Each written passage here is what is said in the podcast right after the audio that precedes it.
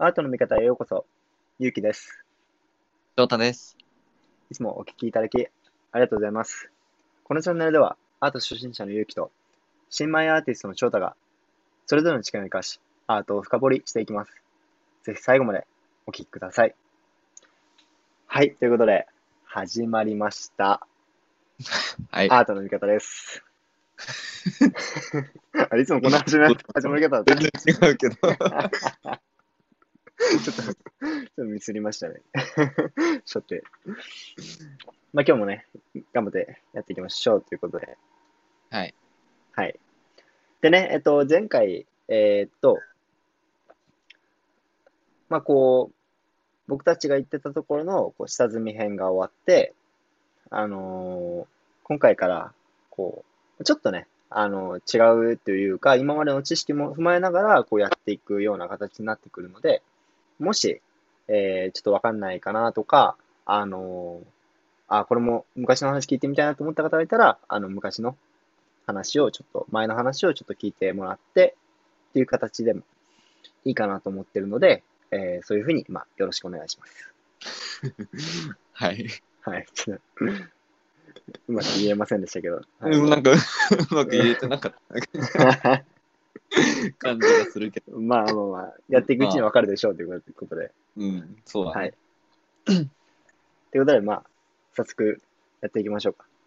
うん。まあ、下積み編というか、ままだね、まだ、うん、1900、1800年ぐらい そうまだなんだけどうん。まあ、こう、現代に近づだいだいぶ近づいてきてる、ね、ところで、一つ区切りがついたって感じ。うんうんうん。という感じなので、そう。はい。まあ、そう。で、その区切りをね、作ったようなもの、作ったと言ってもいいぐらいのうん重要な作品が今日の作品なんだよ。ほう、なるほど。そうそのその作品名とはその作品名とは、まあちょっとあのヨーロッパからは一回外れるんですけど、はい。あのー、富岳36景の神奈川沖浪裏っていう作品ですね。これは36葛飾北斎の、あれですよ。数学三条系の神奈川、はい神沖奈川沖浪裏。沖浪浦。あ、はい。こう、さすがの俺でも、うんさすがの俺でも見たことあった。どんだけ知らなくても、どっちかというと僕に、さずっと言ってますけど、日本史得意なので、あの、あざもう間違いなく見たことあります。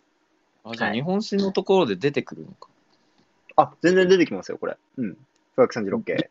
どこで出てくるんだろえーっと、なんかその文、ん？ん？ん？あの、なんか、なんだろう、日本史やってた方ならわかると思うんですけど、あの、いろんなこう、なんとか文化っていうのが多分あって、その中のうちの一つ、元禄文化かな？何文化だったかちょっと忘れちゃったんですけど、まあな、あの、以前出出てきます、これは。はい。う。出てきもう 結構大きめに出てきますね、しかも。た。教科書に。にも載ってる感じです。日本と言ったらなんかこれみたいなうん。レベルですもんね。はい。まあ、じゃあ、まあ、改めて見てみよはい。ということで、はいまあ、さ見てみようあの、見てみよう。誰？急に？はい。ということで、あの、今回の作品は、えー、富岳36景、神奈川沖浪浦。作者が皆さんご存知、葛飾北斎です。う。はい。はい。ということで、早速見ていきましょうということなんですけど、お今回も Google アーツカルチャーありますね。こちらを載せておきます。はい。はい。えー、もうね、とりあえず、とりあえず、あの、人がいね 人がいない。え。もう誰もいなくなった、ついに。誰もいなくなった。前回なんてあんなにたくさんいたのにね。前え、回のあの、でも、え、人、本当にいない？いる？嘘？いぬ？嘘？その言い方いるやつやん。え？え、どこに？よく見てみて。富岳30、え？あ、え？これもしかして人？え、このなんか、なんだろう、この青っぽい、なんか、あ、そうそうそう。船、船があって、うん。そのなんか先端に、こう、うん。青い服、服？というか、うん。の人たち、これ人か？これ人だよ。あ、これ人か？人かって。確かに、船あるんだから人はいるやな。そう。そうですか。人いるよ。しかも結構大量におる。10人以上はいる気がする。10人以上いる。過去最、過去最大だったかもしれない。いや、失礼しました。いましたね。いるよ。いや、そうか。確かに。実はいる。でも多分、うん。これ気づ知らない人多いよね。いや、そう。だから、なんだろう。それこそ、この絵って、もう本当に、その左を、まあ左というか、こう波っうん。ていう、波とあと奥にある富士山ですね、多分これ。うん。が、もう間違いなくメインじゃないですか。そうだね。そう。なんで、もうその下の 4, 4つじゃない、なんいかなんていうんだっけ、ボートみたいのも、うん まあ正直どうでもいいんですよね。うん。なんで、うん、これはね、気づかなかったですね。ちょっとその日本史勉強した時も、確かになんだこれって思ったような記憶もあるけど、うん。なんか、なんか青い物体乗ってるなって思ってて、なんだろうと思ってたんだよ、そう。あなんかしかもでもなんか、うん。ポツポツしてて、お団子みたいというか、なんか、そうそうそうそう、なんか、団子というか、なんか、なんだろうこれ。なんか、こう、い芋虫みたいな。綺麗じゃん。こんなこそう、虫の絵だった。芋虫が無人島に行く絵なのよ、これは多分。ああ、なるほどねうん。富士山じゃなくて、これ実は島みたいいや、そうそうそう。めちゃめちゃ富士山に似てるな。うん。島。山がある島。神奈川沖にあります。ありました。ありま、あったんですよね、昔多分。あ昔は、今、今は消えてしまう。今はないんですけど、そう。うん。まあ、芋虫じゃなくて人だったってことですねそ。なるほど。じゃあまあそれで、まあ、それを踏まえてじゃあ見ていこうと思うんですけど、うん。えーっと、そうですね。うーんと、まあとりあえずこう、あれですよね、こう、江戸時代に描かれた絵で、うん。あの、まあ、葛飾北斎って、えっと、これ何絵って言うんでしたっけ？浮世絵って言うんでしたっけ？浮世絵。浮世絵って言います、浮世絵なんですよね。で、ちょっと浮世絵については僕全然知らないんですけど、えっと、まあこう、シンプルですよね、すごい書かれてることは。波、波、富士山、うん。ボート、うん。人、以上、みたいな。正直それしか書かれてないんですよ。うん。うん。なんですけど、なんだろうな、こう、やっぱりこう、今まで見てきた西洋の絵っていうよりかは、あよりはもう全くやっぱ違う、こう、テイストがあるなと思ってて、うん。あの、っていうのはやっぱりこう、なんだろうな、こう、あの、それこそ、うーんと、あの、武器庫の絵とか、うん。えっ、と、あの、民衆を導く自由の女神とか、うん結構こうパキッ、やっぱパキッとした絵もいくつかあった中、あ,、んあれもそうですね、あの腰3つのやつもそうですね。もうそう、あ もうずっと言い続けるから、これ。ちなみに。もうランドタやべえ。グランドオタですけど、一生忘れない。はい。あの、っていう絵と比べると、やっぱりこう、なんていうんですかね、こう、紙に描いてる感がすごいありますよね、そもそも。ああ、なるほどね。うん素材がまず違う。そうそうそう、後ろの、こう、多分書かれてる、その、下の、なんていうの？その、紙が違うなっていうのがすごいわかるし、うん。で、その書かれてることも、うんと、うんその人をこう、なんていうのかな。こうパキッて書くんじゃなくて、あ、でも、まあ、パキッと書くっていうよりかは、これなんでしょうね。こうこう波のうん。情景を、こう人の見え、見える感じじゃないんですけど、うんこれ波だよね、みたいな感じで書いてるんですよね。ああ、なるほどね。なんかあれ、わかります？伝わ伝わりますかね？この、なんかこう、うん要は、これも、誇張。うん。こそう、誇張っていうか、こう、そうも見え、あ、こ波っていう風に見えるような絵を描いてるって感じ。だからその、うん。もともと波があったんじゃなくて、波っていうのを自分たちの中で想像して、それをこう実際に波として見せた感じうん。の印象がありますね。うん。今までのなんかその西洋の絵と比べるとって感じですけど、うん。そう西洋の絵は本当にこう、今、その多分、それこそ民衆を導く自由の女神とか、あの、うん。なんか多分もうこう、実際の様子なんですよね、かなり。うん。に対して、この波っていうのは、ちょっとやっぱそう、そういう感じではない、うん、なっていうふうに思います。で、まあ、あとはもう、なんだろう。え、ボートでかくね？っていうか、あ、そんなことないか。ああ、ボ ボートでかくない？これ。でかい。ボートって、ボートっていうか、か。そう、人が小さすぎるんだよね。うんう。ん。人が小さすぎるんだよね、これ。まあ、でっかい船なのかもしれない。あ、めちゃめちゃでかい船なのかな。うん。でもこの人数じゃ多分焦げないよね。これ、確かね、漕いでるんだよ、船。そうだよね、船なんか、うん。なんか棒みたいなのが見える。うん。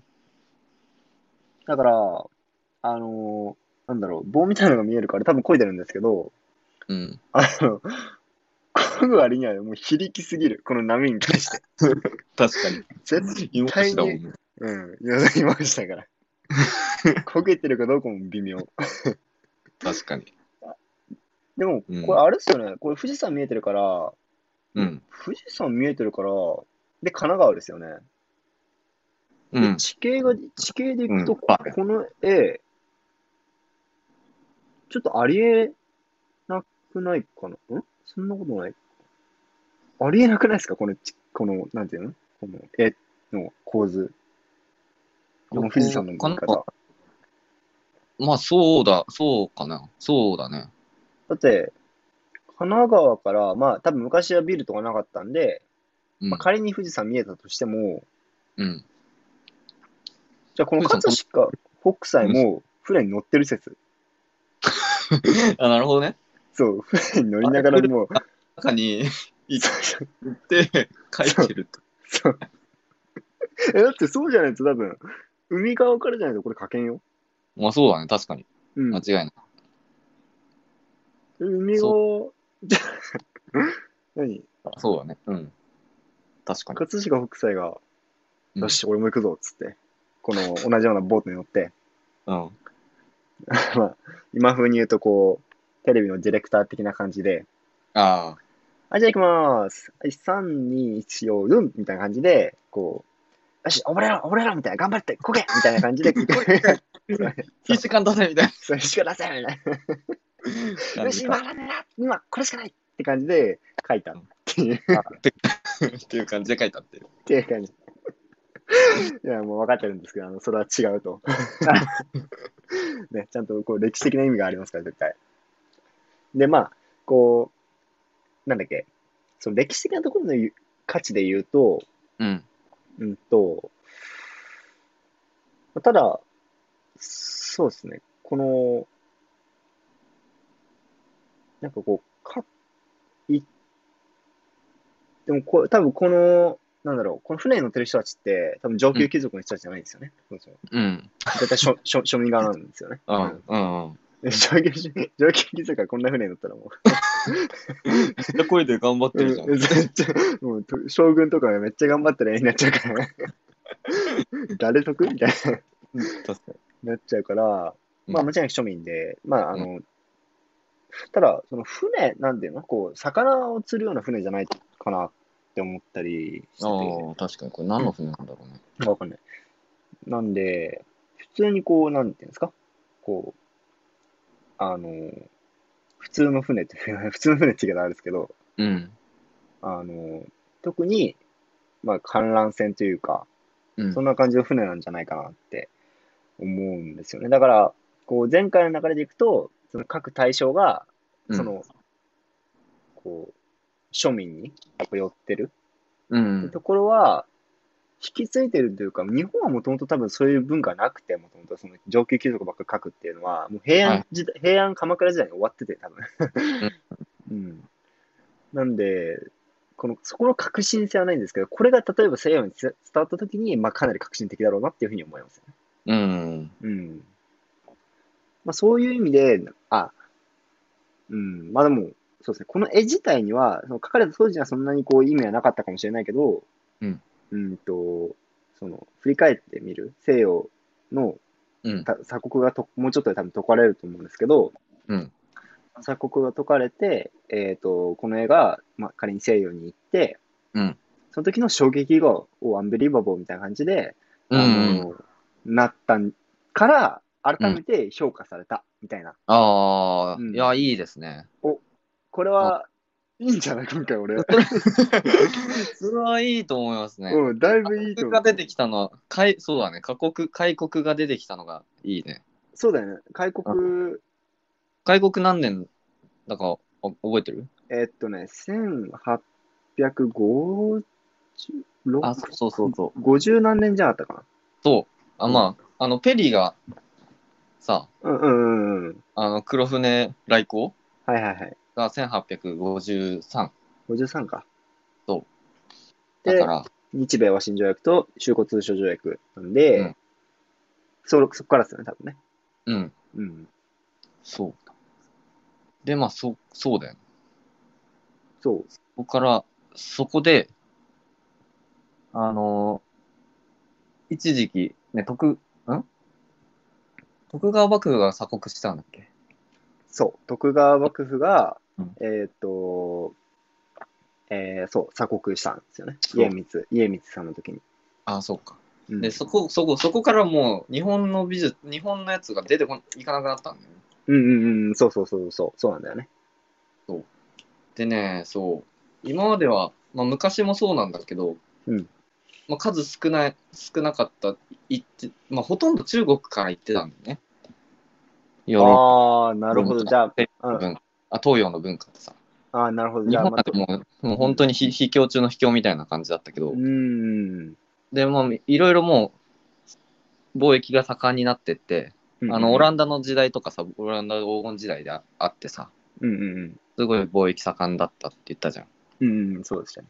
そうそっから、まあ、日本が本当に影薄かったけど、さらにいなくなって、で、あの、開国でこうね、話題、話題というかこあう、来るわけですよ。あ、うん。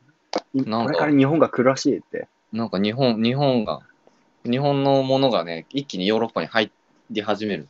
うーん、そうだよね。まあ、こう、うん。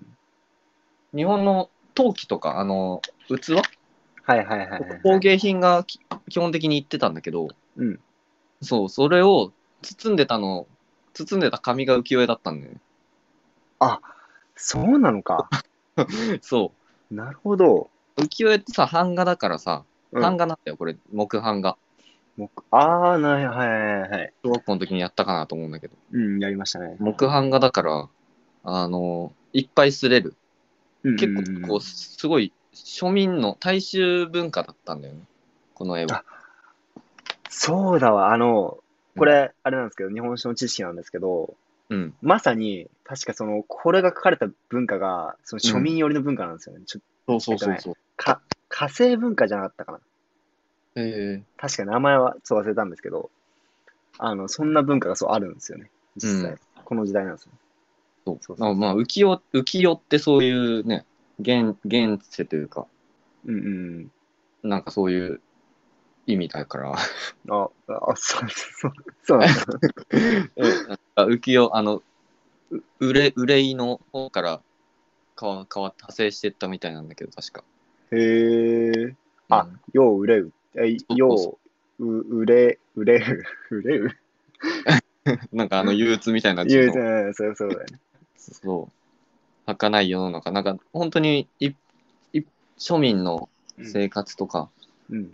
を題材にしたり、もううん本当に題材が身近、超身近だったんだよね。なるほど。うん。あの、もちろんね、貴族とか、貴族というか、その偉い人たちの作品、絵もあってさ、うんうん。あの、金屏風のさ、あ圧が書いてあったり、鶴が書いてあったり、なんかあるじゃん。あ、はいはい、あああいう日本が。あうん、あるね。リンパとかうんあるんだけど、そっちが、あの、日本、上の方の絵でさ、ああ、そうかそうか。日本は結構分かれてて、で、うんこれは本当なんかチラシみたいな感じだったの。チラシとか、なんか、チラシって言っちゃあれだけでも、でもそうだよね。その、さっき言ったそまあ包んでたの、包んでたぐらいの、ど、そう、新だったから聞とかみたいな。今の新聞紙みたいな感じだよね。そうそうそう。うん。うん。まあでも、一つの娯楽、うん。ジャンプみたいな感じだよね。なんか、うんうんうん。そうだね。あれも印刷だし。うん。うん。ああいう感じの作品だったんだけど、向こうで、うん。これやばくねみたいな、なったわけです。そうだよね。これ、でもこれがなんでやばくなったかってちょっとあれだよね。いまいちわかんないよね。だって、ああ、そっか。そう、になんか、なんていうの？にまあ、さっき言ったけど、その、うん。この絵の感じ、どうしても西洋では出ないようなこの絵の感じを描いたから、まあ、すごかったのか、うん。またまたこう別の理由があるのかとか、うん。でもちょっと確かにわか。んないよね。それはね、日本人だからそう思うのかもしれない。今まであーそうなのかな。6回ぐらいこう、踏まえてきて、うん。あの絵たちとはさ、もう、もう、180度違うそうだね。くない？うん。もうこんなのね、存在しなかったんだよ、向こうには。確かに。わかる？あーこの簡略的で、平面的で、線で描いてて、線？もう、あ日本の絵ってさ、もう墨とかでさ、輪郭描くじゃん。漫画もそうだけど、ああ、そうだね。漫画も輪郭描くじゃん。うん。輪郭で絵を描くじゃん。うんうん。西洋って輪郭で絵を描かないかったんだよね。ほう面で捉えるんだよ。面？向こうの美術って。そう。だから例えば、あの四角い箱があったら、うん。日本の絵とかはもう、あの、ず算数の授業みたいにさ、うんうんうん。あの四角立方体を描くじゃん。はいはいはい、そうだね。線で。うん。向こうは塗って描くみたいな。わかる？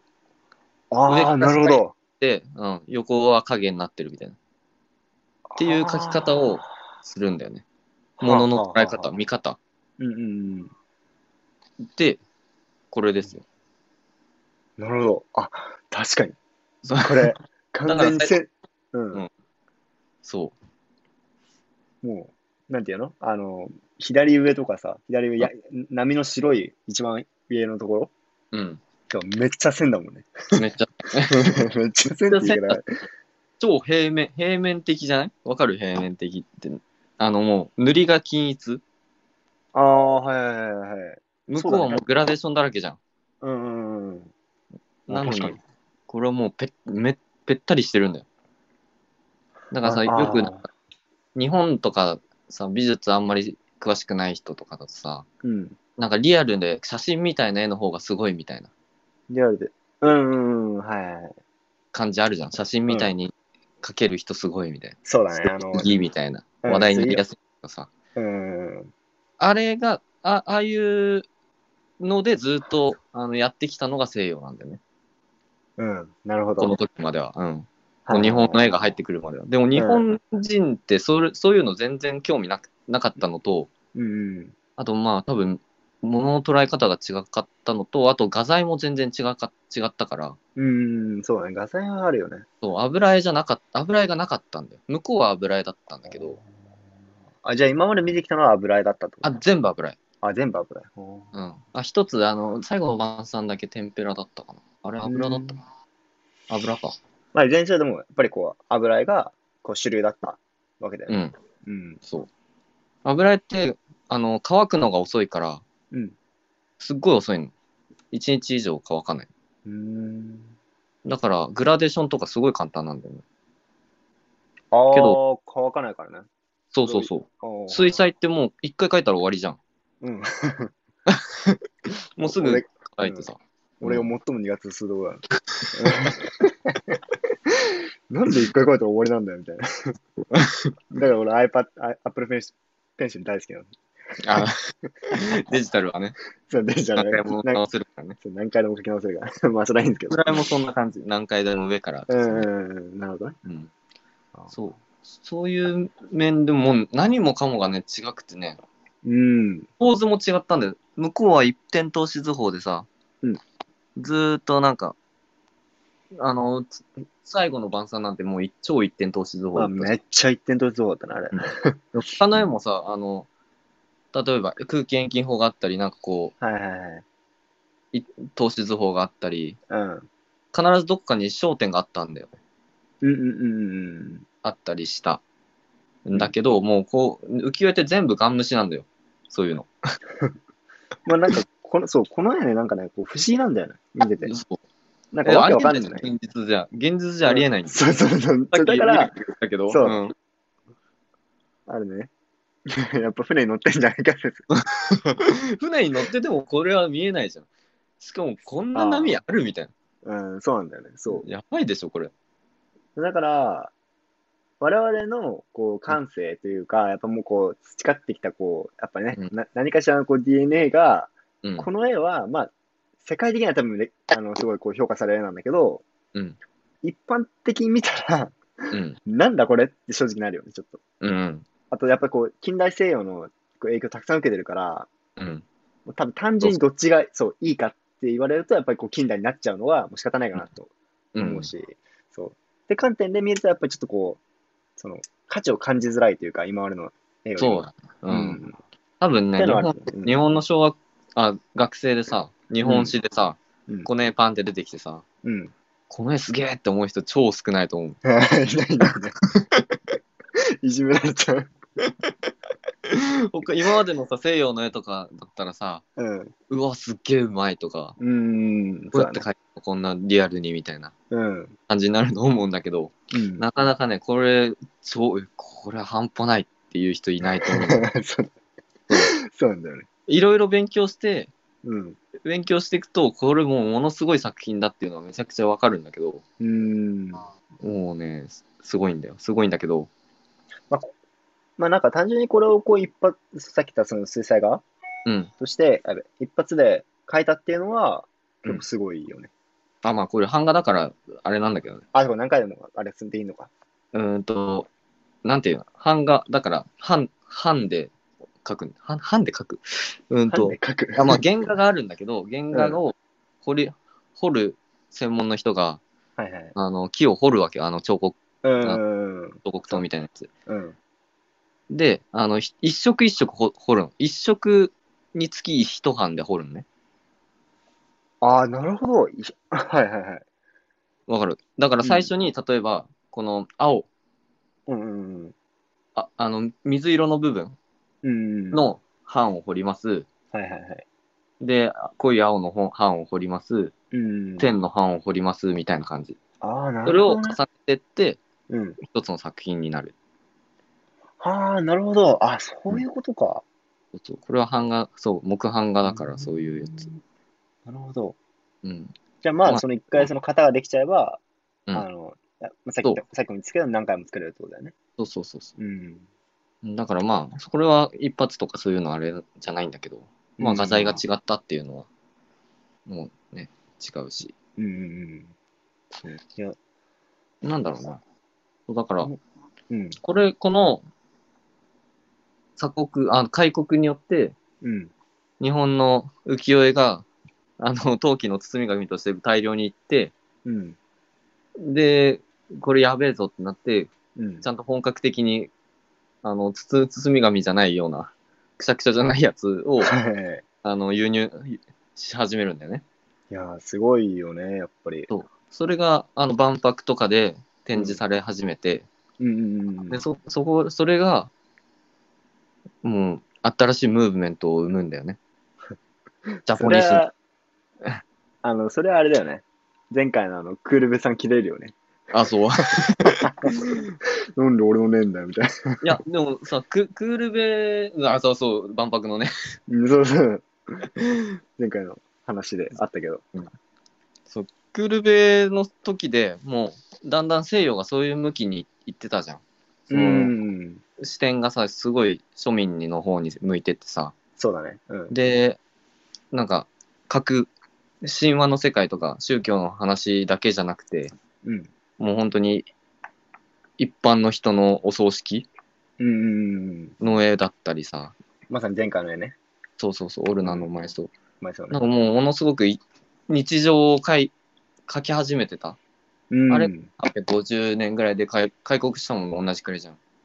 そうだね。ああ、そうか。うん、で、そこにもう、ね、浮世絵他の絵もたくさんあるんだけど、もう一般的なもう何でもない、ただ何でもないような、うんえ？書く意味あんの？みたいな。がいっぱい入ってくるんだよ。そうか。そう。で、クールベがやってきたことにもつながるんだよね。いや、そうだね。だから入ってくるわけよ。うん。西洋の他の人もクールベに影響を受けてた人うん。たちが、たちがもう、すごい影響影響を受けるんだよね。ジャポニスに、これに。いや、そうじゃん。すごいなんか、えだってこれこれ、波だよ、中大。そうだよね。なんかね、富岳36家とか言ってるけど、ただこれただ波なのよ、これ。これ波だ。中大波だ。そう、主題波なんだよね、これ多分。あのー、そう、波書いてもどうしようもねえだろって正直思っちゃうんだよ。そう。だから多分、向こうの人たちこれ見てさ、うん。多分いろいろ向こうの中ではさ、意味があさ作品ごとに意味があるわけじゃん。うんこれ、は、あの歴史画だとか、これは風景画だとか、い。これなんだ？とね。っていうのがいっぱいあるわけよ。そうか。うん。なんか、ふなんかなんていうの？深い、書いたとときは、こっちで書いて書いてたときは、そんなに深い意味な、もしかしたらなかったかもしれないけど、あっちからしたら、全然ない。そううんそうそうだよね、そうだよね、ないよね、これ。でも、ないない。あっちからしたら意味付けをしなきゃいけないっていうか、まあ、して、することが普通だったからこそ、うん急に入ってきて、おー、ベイブ、そう？ってなったわけだよね。そう。でもそう、あのやっぱり向こうのさ、芸術家たちはさ、うん常に新しいこと、新しいことって感じでさ、うん。もう、なんか今までの常識を覆すみたいな人たちがたくさん出てたわけじゃうん。ん。でもまあ、大きな変化は今まで、なんか、まああったか。だいぶ、い今まで紹介してきた中でもあったけど、うんそういう流れの中でも全く違うの入ってきて、うん。オーマイガーってなったんだよね。そうだよね。いや、あ、これやばいぞって。しかもね、そう、そうだね。なんか、うん。その、しかも全く知らない国、し全く知らないというか、あの、うん最近、こう、あ、なんか開国してほしいよ、みたいな 国からそう。送られてきたものが、やっべえ、みたいな。それはびっくりするな。うん。そうああ、なるほど、だ。ね。だからまあ、フェリーがうん、黒船が来て、日本は開国したけどさ、うん。む向こうのアーティストにとっては、もう北斎がね、黒船みたいなもんだったんだよ。ああー、はいはい、はい。もうやべえ、やべえの入ってきたみたいな。外からやべえの入ってきたぞみたいな。やべえよ、みたいな。そう。本当に。みたいな感じで、そう。はあ、なんか、だからで、今まで、で本当にやっぱアートってさ、うん。西洋の歴史な、歴史なわけじゃん。うんうんうん。世界的に言って、アート、美術史っていうのは、うんもう西洋の美術。もううん。とうん東洋の歴史はもう逆もう別で東洋美術史みたいな感じでさ、ちょっとうん違う本流じゃないみたいな感じで語られるんだけど、うんうんそこにね、もう、一番衝撃与えたのがこここだよね。日うん本が。うん、てか東洋が。うん。もう、美術界の中では、やっぱこの時代が日本のこう、まあ、言っちゃなんだけど、こう、最盛期みたいなうん。感じになっちゃった。なんかこう、図らずもなっちゃったんだよね、多分。そう。はだとうん全然文化が違うわけだから。うんうんうんうん。全く違う中で育ってったやつが、ポンって入ってきて、うん。やば、やばくなる。でも逆に西洋の絵が日本にも入ってき始めるってことでしょ？うんうんうん。これから。そうするとね、そうもう日本はね、西洋の真似ばっかしてね。いいややー、そうなんだよね。いや、なんか、これ、あの、ちょ、ちょっと話、それるんですかいいですか？ちょっと。うん。美術の話じゃないんだけど、うん。あの、今僕がちょっと読んでる本で、うん。あの、東洋思想をなぜ世界のエリートが学ぶのかみたいな本を読んでるんですよ、うん今。うん。進行形で。うん。で、あのーまあ、その中ではやっぱ老子とか、ちょまあ、超超なんですけど、老子とか創子とかの話がやっぱ出てきて、うん。でもそういうこう、なんだろう、今までの近代西洋のこう考え方、思想、まあ文化的背景みたいなところも全部踏まえて、こう、うん多分、ここ200年ぐらいずっと歴史が続いてきたと思うんですけど、まさに、たそう、この絵ができてから、たあ、違う、ごめん、鎖国が解けてから、そういうこう時代がこうずっとアジア、全世界で広がってきたと思うんですよね。うん。でも、改めてやっぱまた、東洋に光が当てられ始めた、つい最近うん。うん。があって、でもそれに自分たちは気づけないんですね、やっぱり。うん。自分たちの持ってる考え方っていうのはどれだけ価値があるかっていうのをにやっぱ気づけなくて、西洋の考え方にどんどん侵食されちゃう。うん。なんか逆、そう、輸入されて逆輸入するみたいな。感じに、結局ずっと後追っちゃうんだなって、今、全く同じことが起きてるっていうふうに感じるのを僕は思いました。うん。そう。やっぱりね、鎖国して西洋やべえってなって、西洋に追いつけみたいな。まあその後戦争があるけどさ、うん。西洋追いつけ追い越せじゃないけどさ、うん。そうな、そういう形になっちゃったから、うん。やっぱり西洋の方が優れてるっていう、なんかこうね、認識がめちゃくちゃう備え付けられてしまっててさ、うん。ま、まあなんかこう、うんか。ら入ってくるものにすごい興味を持つ、ね、島国のに国民性？うん。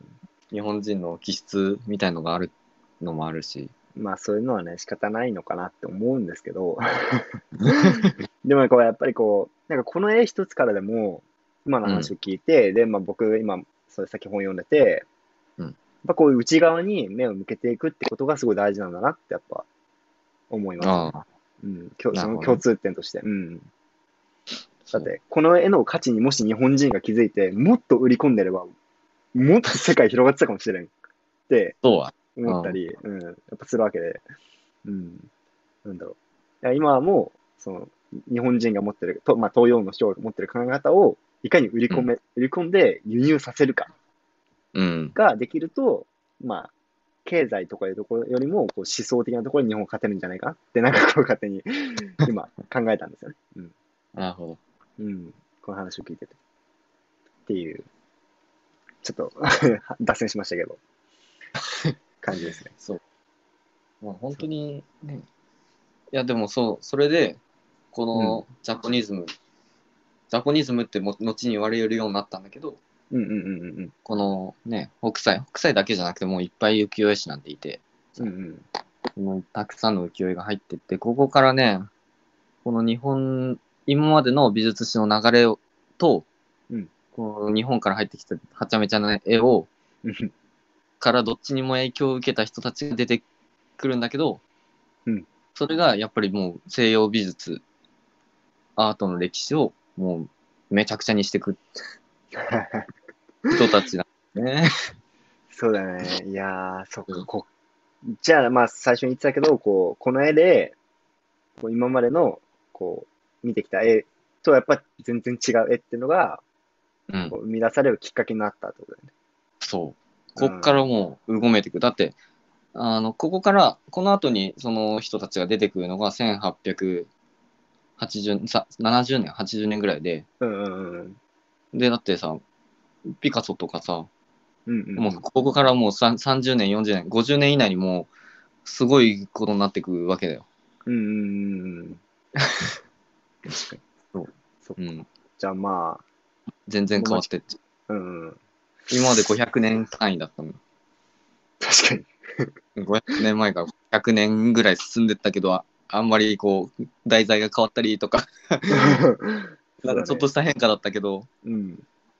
こう、一気に変わってしまうんだよね。いやー、ちょっとこれ楽しみですね、これから。本質的なところっていうか、一番楽しいところに入ってくる感じがしますね。まあそういう感じだね。いやー、今後も期待して、僕は待ってます。まあちょっと考えるのはね、翔太君のあれなんで、あれなんですけど、あの僕は口出ししないんですけど、あの、ぜひ、ちょっと面白い題材をお待ちしてます。ああまあそう、アートの歴史に沿ってってるから。うん。そう、でも、この絵ね、改めて見ても、そう、う波が誇張されててって感じだよね。うん。波なんだよね。うん 波なんだよね。そう、富岳36系、46版ある、6、6 36系だけど、46図あって、嘘じゃん。うん。こういうやつがいるからダメなのよ、本当に。嘘じゃん。嘘じゃん。う ん、まあ嘘か、嘘なのかな？なんで46あるのかちょっとわかんないんだけど。どう富岳40、え、富岳36系だよね。うん、36系別。に富岳46系でもよくなかったの？確か語呂の問題？に。でも46もあるんだよ。えー、10枚どうした？ちょっと山書きたいのが 増えちゃって。ちょっと、いや、逆に、相当算数できないやつが数えたんじゃないかな。そんなことある？よし、1、2、あ、36枚だって。そんなことないけど。まあそんな感じで。なるほど。あはい、ありがとうございます。うん。って感じですかね。って感じですね。はい。ちょっと長くなってしまったまた。はい、あ 毎回、毎回ね、ちょっと40分ぐらい、40分、50分ぐらい流してて、あの、聞いてくださる皆様いつもありがとうございます。本当に、本当にそうですねうん。今回はかなりグダグダだった気がする。あまあまあ、あの、また次回からお楽しみにということで、はい。はいってな感じで、えーっと、こんな感じで、えっと、週にだいたい約、だいたい約とか言って、1回、週1回ぐらい、えーっと、一つ、えー題材取り上げて、こういうふうに、こう、対話形式で、あの、話をしています。うん。で、まあ、またもし面白かったなとか、また聞いてみたいなっていうふうに思っていただけたら、えっ、と、チャンネル登録ですね。あと、好きですね。はい。お願いします。お願いします。でまた、あの、取り上げてほしい作品等ありましたら、えっ、と、コメント欄、もしくは、えっ、と、レターで、えっ、と、教えていただければと思います。はい。ということで、本日取り上げた作品は、もう一度読み上げますね。富岳36系、神奈川沖波浦、作者が葛飾北斎でした。それでは次の放送でお会いしましょう。じゃあね。バイバイ。